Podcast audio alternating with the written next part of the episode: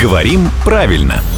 Здравствуйте, Володя. Доброе утро. Хорошо всем, особенно мне, с моей лысиной, знакомое слово «бигуди» не дает покоя не только мне.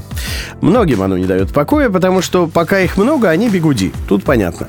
А вот если одна такая штука... Бегуть? Да, бигудина, бигудя, кто это вообще? Что это вообще? С этим что делать? Как быть? Вот нету слова «бигуди» формы единственного числа. То есть как ножницы? Как ножницы, да. Здесь немножко странно, потому что ножницы — это один предмет, а бигуди — это, в общем-то, ну, несколько трубочек. Да. Поэтому, если нужно в единственном числе сказать, то вспомните слово «трубочка». И можно сказать, не знаю, одна трубочка бигуди, например. Ну, как вариант. С одной стороны, да, но, Володя, вы не следите за парикмахерскими тенденциями, похоже. Бывает, что это не трубочка, бывает, что это палочка, а бывает, что это даже бумажка. Ну, так и скажем, одна палочка бигуди.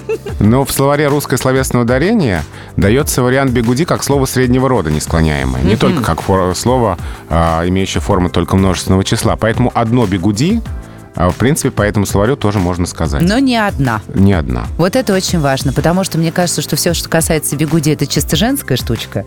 Поэтому очень хочется произносить именно в женском роде. А, ну, нам придется все равно следовать правилам русского языка. Пока, пока что. Некоторое время еще придется.